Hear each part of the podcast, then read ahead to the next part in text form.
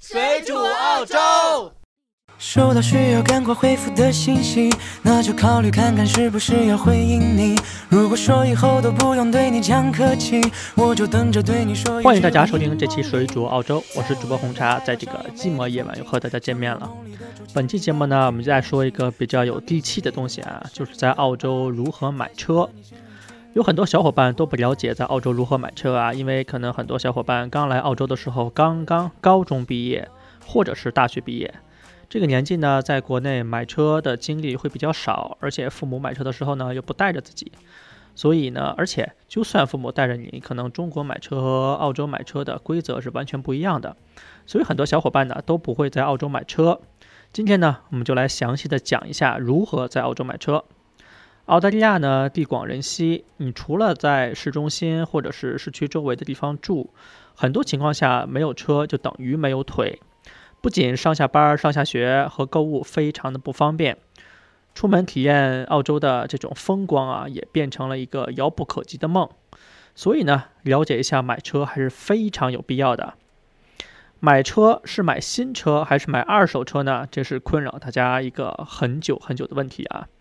我个人呢，刚开始第一辆车呢，其实是二手车。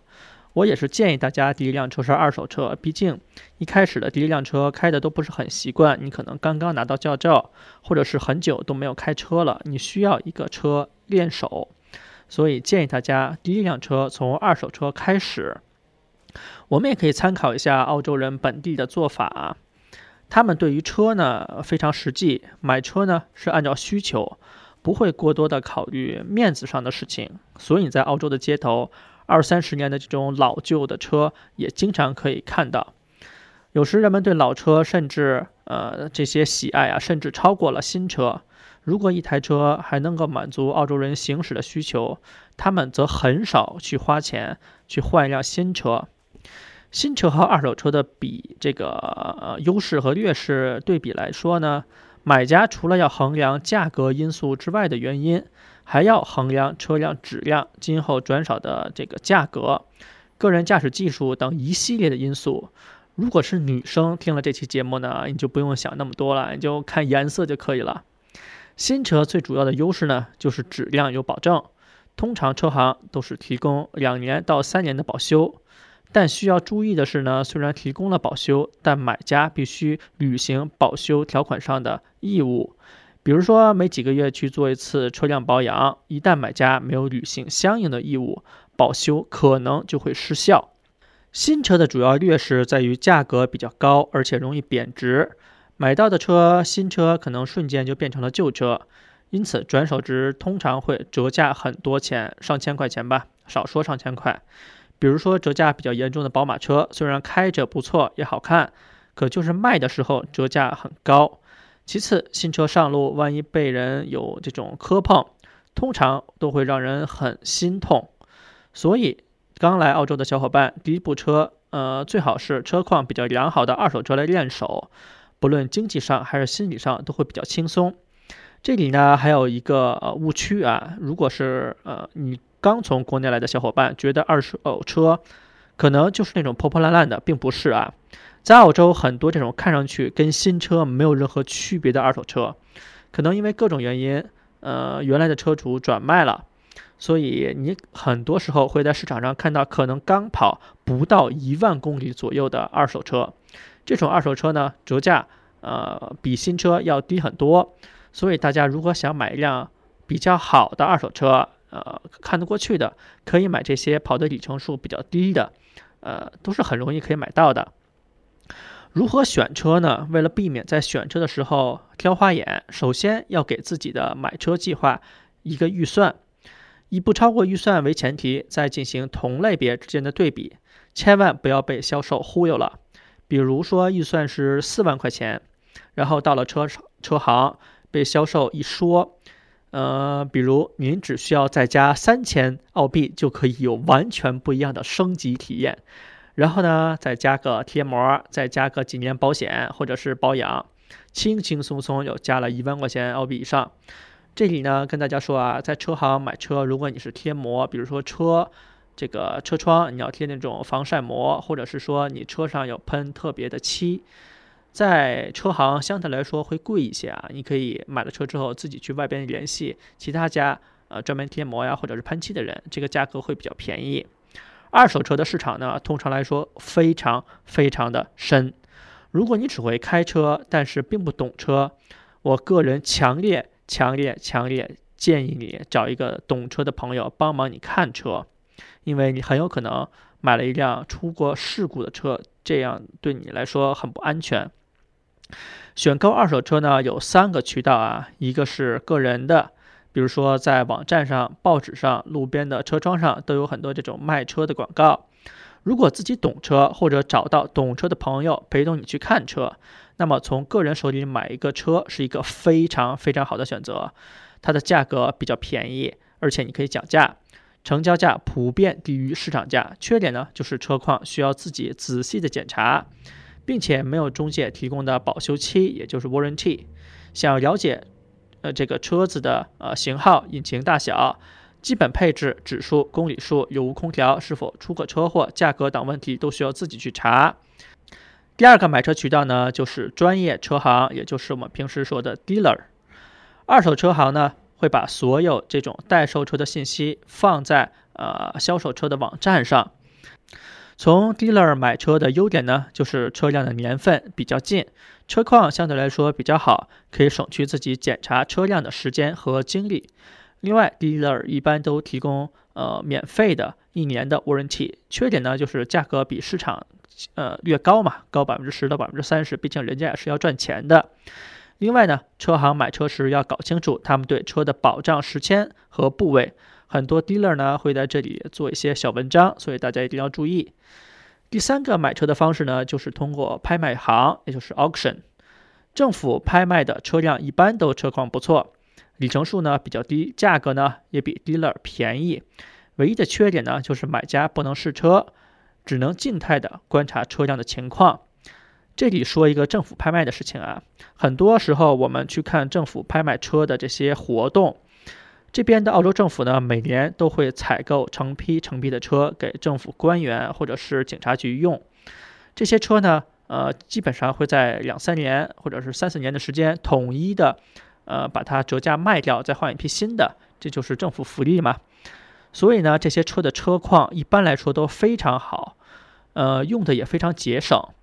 而且呢，也没出过任何的车祸状况。所以在这边拍卖车行买车非常有保证，只是说的车的款式比较单一，因为政府不可能买一辆法拉利，不可能买一辆兰博基尼去给你，呃，去给政府官员用。大部分呢，要不然就是奥迪，要不然就是 Holden，呃，几款比较通用的日本车或者是澳洲车。所以如果大家想要去政府拍卖行看一看，也是一个非常好的选择。在买车前呢，一定要做好调查。首先呢，就是试车。检查一下标准的配置，比如说是否有冷气呀？真的，这个不是胡说八道啊！很多车它冷气是坏掉的，不能用的，或者是它要修理的。还有呢，就是它的刹车、轮胎、车门，还有车内是否有严重的损坏，呃，各种状况吧。除此以外呢，还要考虑价值、舒适度、保险费，呃，燃油的效率、安全性、购车的贷款利率、回扣、奖励和保修期等等等等等这些因素。各项硬件如果都 OK 了，这时候就要拿出车主在网站上列出的各项设备，逐一的对照，或者是指出之前发现的问题，比如说车子的呃注册，就是它的 Regio，还有 RWC 等文件。RWC 呢，就是呃不是厕所啊，它是 Road，就是公路 Warranty，然后 Certificate 就是 Road Warranty Certificate。据我所知呢，除了西澳和北领地以外呢，大部分州。买卖车都提供一份 RWC 的检测合格文件，才能合法的办理转让。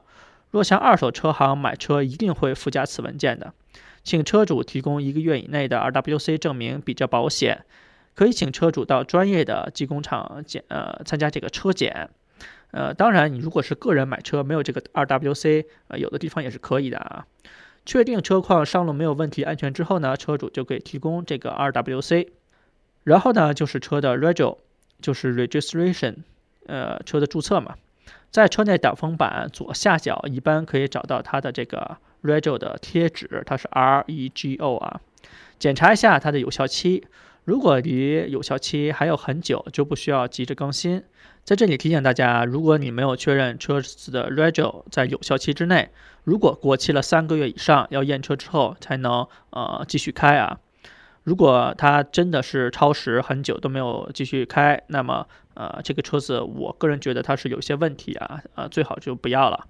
然后呢，就是车子的来源调查，车主若是利用车子借款欠下债务。将会转移到买方身上，所以呢，可以上有一个单独的网站啊，叫 REVS 这个网站查询你购买车是否有债务问题或者是失窃的车。买车时候还有一些注意事项啊，比如说你要查车子的这个 RTA，也就是 Registration Number，它是可以上专门的交通局的管理网站，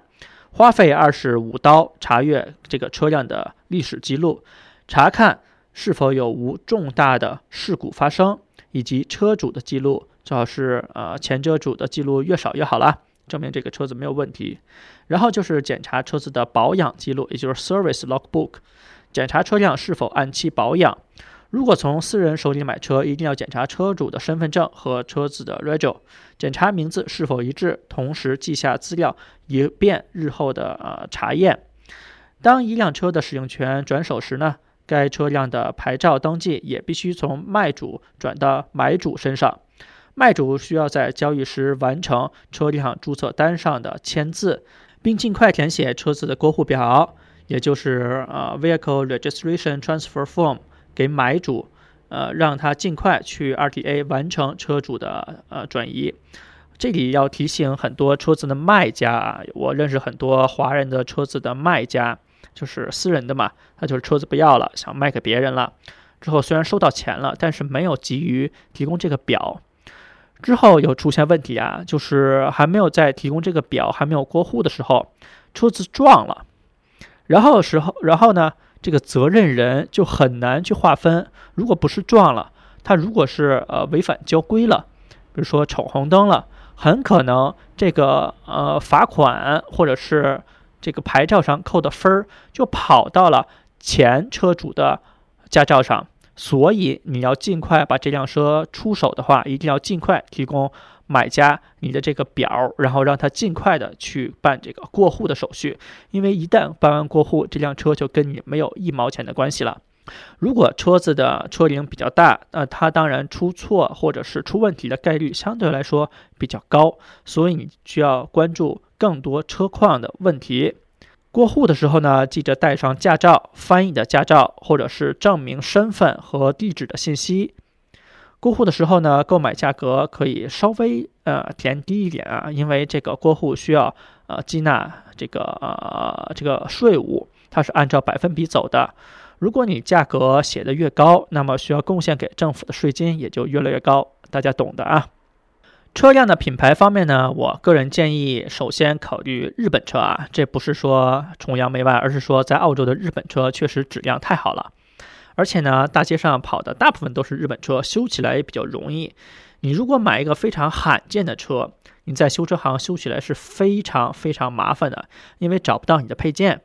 在澳洲呢，丰田、本田，也就是 Toyota 和 Honda，呃等大众车型，这个保有量非常的高，后期的保养维护的成本要低很多。日本车要比欧美车的成本维护成本啊要低非常非常的多。买车之后呢，还要买保险，这个是一定要买的啊，一定要购买第三方保险，这是 compulsory 是必须要买的。一般如果发生的事故都会比较严重。并且，澳洲的公路呢，以及野外的服务区并不是很多，道路救援有时候非常重要。在澳洲，各家银行都提供车险服务，当然还有一些大型超市，比如说像 Coles、Wolfs，也可以凭着积分卡，比如说它的 Flybys，提供一些相对廉价的车险服务。这里再说一下，澳洲最大的车辆交易网站就是 Car Sales，啊，你直接 Google 就可以了啊。发布卖车的信息呢，其实它是付费的啊，但是它的定制功能非常的强大和丰富，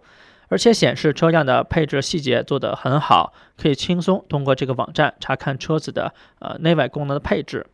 还有一个网站呢，就叫 Gumtree，它有点像那种国内的五八同城啊，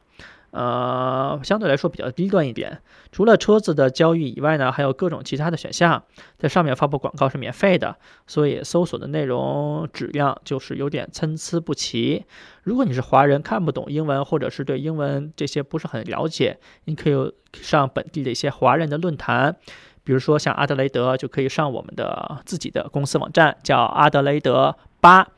我们公司呢还有一个 App，就叫阿德雷德眼。如果你是苹果的客户，只要搜索阿德雷德眼，就可以找到我们的 App 了。当然，我们在其他城市也有啊这种呃论坛式的服务，比如说你在微信搜索墨尔本眼或者是塔斯马尼亚眼，也可以找到我们公司的这些呃社区服务。这里再说几次呃买车的时候用的比较多的英文单词啊，比如说就是 warranty，它的保修期。各车行的保修期是不一样的啊，而且只有些呢只针对三大件儿，也就是引擎、变速箱和底盘进行保修，有的呢则提供全车的部位这些保修。然后呢就是 Lock 或者是 service book，包含汽车说明书和保养的记录本儿。4S 店和正规一点的汽车维修店呢，就会在每一次保养过后留下它的盖章和签字，以作为车况的参考。然后就是车子的 registration，也就是我们大家俗称的 rego。车子上牌之后，呃，开始计费的这种路费啊，一次可以呃交三个月，或者是半年，或者是一年都可以，并且呢，跟着车牌号一起保留。各州的这种路费啊，呃，标准是不一样的。然后买车的时候，如果你是买二手车，是可以讲价的啊。呃，这个当然是可以的啦，你可以出一个比较低的价格。如果卖家同意这个价格或者是接近的价钱，那就成交。如果没有呢，在基础呃再随便走走看看吧，货比三家嘛。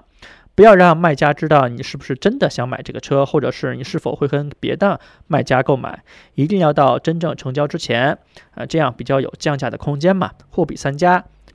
呃，在澳大利亚呢，如果你买车的价格超过了六万六千三百三十一块澳币。你就要缴纳百分之三十三的豪车税，